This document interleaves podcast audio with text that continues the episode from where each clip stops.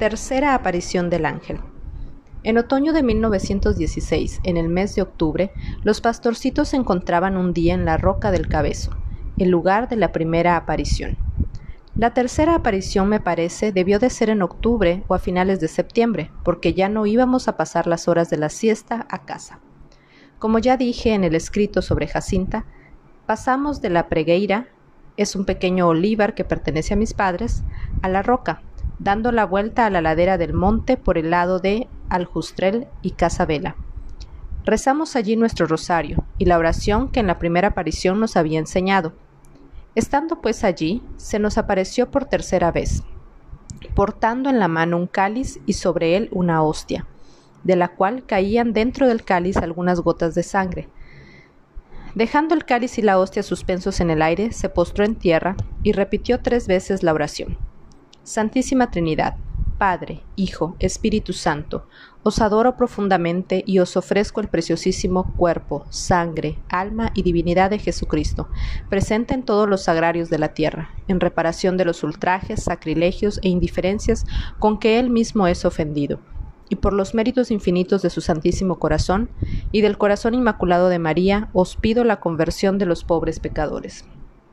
Después, levantándose, tomó en la mano el cáliz y la hostia, y me dio la hostia a mí, y lo que contenía el cáliz lo dio a beber a Jacinta y a Francisco, diciendo al mismo tiempo, Tomad y bebed el cuerpo y la sangre de Jesucristo, horriblemente ultrajado por los hombres ingratos. Reparad sus crímenes y consolad a vuestro Dios. De nuevo se postró en tierra y repitió con nosotros tres veces más la misma oración. Santísima Trinidad, etc. Y desapareció.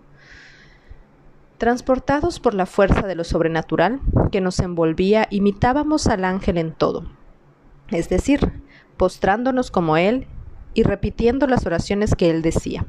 La fuerza de la presencia de Dios era, tan intensa que nos absorbía y anonadaba casi del todo. Parecía privarnos hasta del uso de los sentidos corporales por un gran espacio de tiempo, en aquellos días hacíamos las acciones materiales como transportados por ese mismo ser sobrenatural que a eso nos impulsaba. La paz y la felicidad que sentíamos era inmensa, pero solo interior, completamente concentrada el alma en Dios. El abatimiento físico que nos postraba también era grande. A pesar de todo fue él quien se dio cuenta una vez pasada la tercera aparición del ángel de lo próxima que estaba de noche. Él fue quien nos lo advirtió y quien pensó en conducir el rebaño a casa. Pasados los primeros días y recuperando el estado normal, Francisco preguntó, El ángel a ti te dio la Sagrada Comunión, pero a mí y a Jacinta, ¿qué fue lo que nos dio? Fue también la Sagrada Comunión, respondió Jacinta con una felicidad indecible. ¿No ves que era la sangre que caía de la hostia? Yo sentía que Dios estaba en mí, mas no sabía cómo era y arrodillándose permaneció por largo tiempo con su hermana, repitiendo la oración del ángel, Santísima Trinidad. Hasta aquí la hermana Lucía. Conclusión. Pienso que cada uno de nosotros puede tomar para sí las palabras del ángel a los pastorcitos, como si nos fueran dichas de modo personal. Los corazones de Jesús y de María están atentos a la voz de vuestras súplicas. Los corazones de Jesús y de María tienen sobre vosotros designios de misericordia. Ofreced constantemente al Altísimo plegarias y sacrificios. Atraed así sobre vuestra patria la paz. De todo lo que podáis ofreced un sacrificio, en acto de reparación por los pecados con que Él es ofendido, y de súplica por la conversión de los pecadores.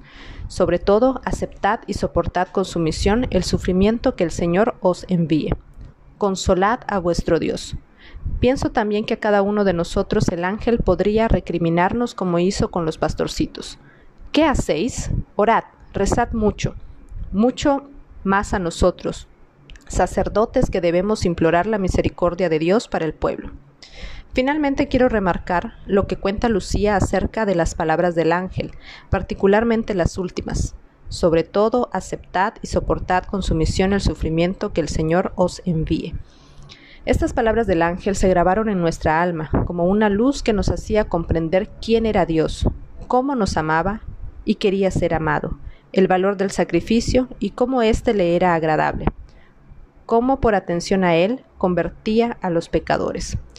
Si no comprendemos esto, no comprenderemos el mensaje de Fátima, ni el de Lourdes, ni el testimonio de los pastorcitos, ni el del Padre Pío, ni el de los santos de todos los tiempos, porque no hemos comprendido la locura de la cruz.